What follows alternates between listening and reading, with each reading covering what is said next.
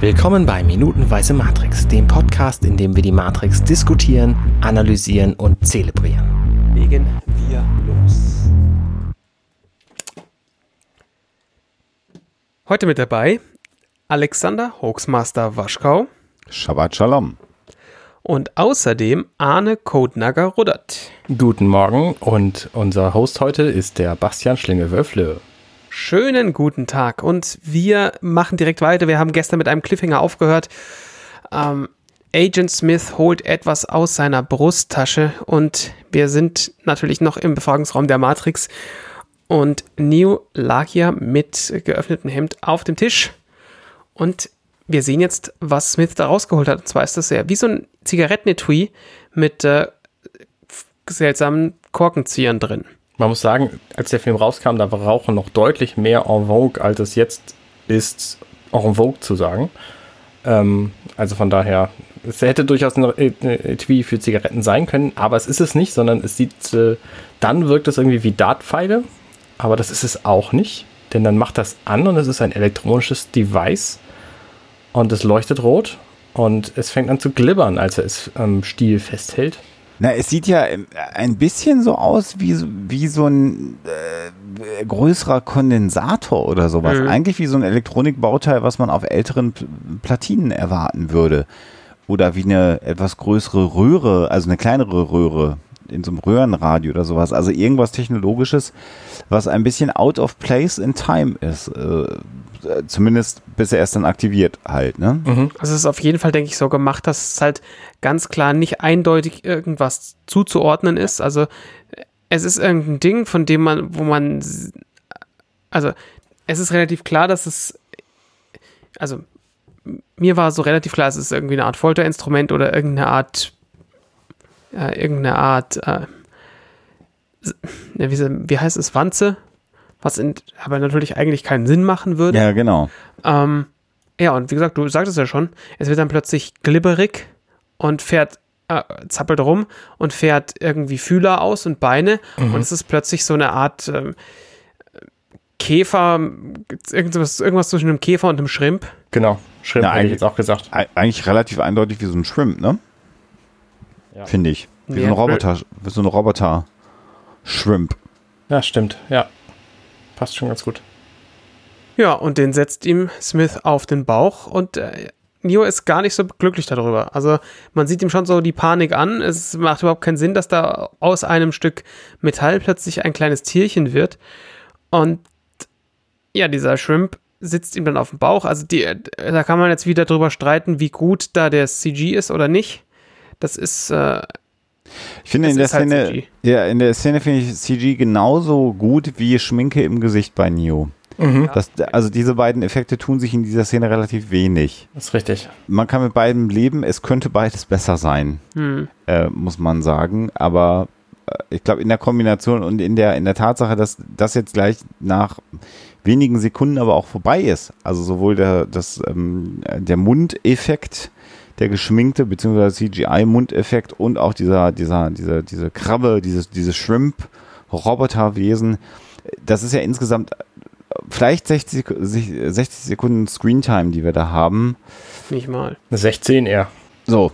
Und dann sind wir ja raus aus der Szene. Äh, Ja. Kann ich gleich beschreiben, warum. Also das, und das ist ja so verstörend in dem Moment. Und man leidet ja, wenn man den Film das erste Mal sieht, mit Neo so sehr mit, dass ich da auch sagen kann, komm, die Effekte lässt man da mal vorbeigehen. Da finde ich nach wie vor diesen Fliegeeffekt von Trinity ganz am Anfang, Der ist schrecklich. äh, den finde ich einfach viel, viel schlimmer. Der holt mich viel mehr äh, aus dem Film raus, als, als diese beiden Sequenzen jetzt hier. Was mich viel mehr stört an dieser Szene als der CG-Effekt, ist die Tatsache, dass dieses Wesen dann ziemlich zielstrebig den Bauchnabel von Neo ansteuert, mit seinen vielen Tentakeln da rein, äh, reinwühlt und sich dann selber da reingräbt.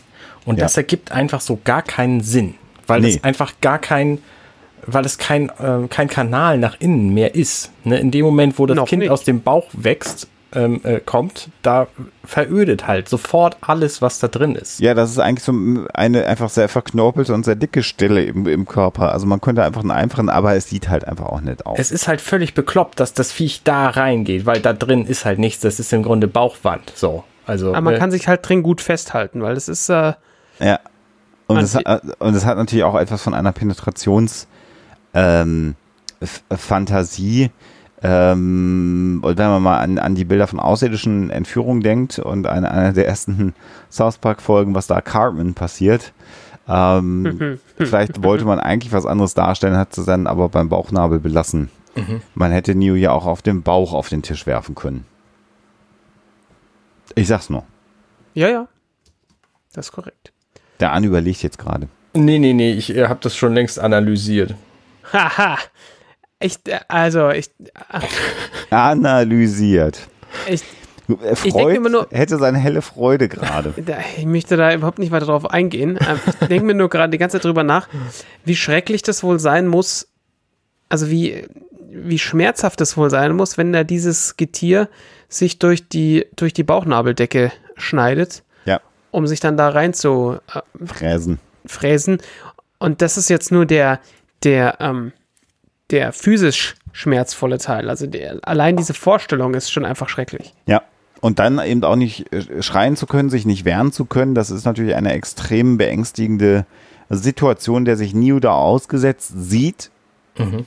Wenn er sich dann dieser Situation wirklich ausgesetzt gesehen hat. Denn was wir dann erleben, ist ein harter Schnitt und wir sehen erneut Neo im Bett, wie er hochschreckt, wie nach einem Albtraum. Wir sehen, dass sein Mund eben nicht mehr verkleistert ist. Er fasst sich auch sofort an den Bauch, ans Gesicht und guckt sich um. Und wir hören, dass draußen ein Gewitter ist und es am Regnen ist. Und hier wird also zum zweiten Mal bereits mit Neo äh, mit diesem Aufwacheffekt gespielt. Ne? Also wir haben den in der Diskothek gehabt, diesen Aufwacheffekt. Follow, uh, Follow the White Rabbit, da geht er in, in, in, das, ähm, in die Diskothek, trifft da Trinity, die ihm sagt, du bist was ganz Besonderes und wir suchen dich und bla bla bla. Und dann klingelt der Wecker und er schreckt hoch, wo man sagen könnte, war, an der Stelle, wo man sagt, war das denn jetzt real? Und jetzt diese Ver Verhör- oder Angebotsszene mit Folterung und äh, elektronischem Getier, das implantiert wird. Und auch hier schreckt er wieder hoch und nichts von dem scheint übrig geblieben zu sein. Also da habe ich mich schon äh, im Film gefragt, ob er irgendwelche Halluzinationen halt hat. Ne? Also, weil das wäre natürlich in unserem ähm, Frame of Reference, also in dem, was man so kennt, und damals auch kannte, wäre das eine logische Erklärung, dass äh, Neo halt einfach wahnsinnig wird. Aus irgendwelchen Gründen. Mhm. Äh, so, denn äh, ne, er guckt sich dann nochmal um, fällt dann wieder rückwärts zurück auf sein Kissen und im Prinzip scheint nichts gewesen zu sein. Und dann klingelt das Telefon. Wir sehen eine, eine sehr nahe Nahaufnahme von diesem Telefon inklusive Tastatur. Und die Tastatur zeigt wie jedes andere Telefon seiner Zeit die Tasten 1 bis 9 äh, Stern, Raute und eine Taste 0, wo Oper drüber steht, was im, natürlich für Operator steht, was im amerikanischen äh, Telefonsystem ein gängiges Mittel ist, um ähm, unvollständige Calls quasi vervollständigen zu lassen. Also wenn man nicht genau weiß, wen man äh, erreichen will zum Beispiel oder ähm, verschiedene andere Sachen. Und das ist ja nun in diesem Film auch eine Bezeichnung für Aha. die Leute, die hinter der Matrix sitzen. Das wissen wir an dieser Stelle noch nicht, aber ähm, ich frage mich natürlich wieder, ob die Wachowskis das wussten und halt deswegen diesen Shot gemacht haben. Also, weil ich, ich habe ja. ja die Vermutung, dass die alles bedacht haben, was irgendwie zu sehen ist in diesem Film und dann würde dies hier da auch super zu passen. Bis auf den falschen Firmennamen im Innenraum des Nee, Büros. der falsche Firmenname ist im Grunde eher an der Außenseite, weil überall anders, nämlich auf sämtlichen an sämtlichen Wänden und auf sämtlichen Prospekten, Bildern und so steht der mit CHS. Da hat die CGI-Firma geschlampt und man hatte keine Kohle mehr. Ja, wahrscheinlich. Ja, ja, ja, ja, ja, ja, ja. Dramatisch. Was wir nicht mehr erfahren, ist, Neo geht also dann dran.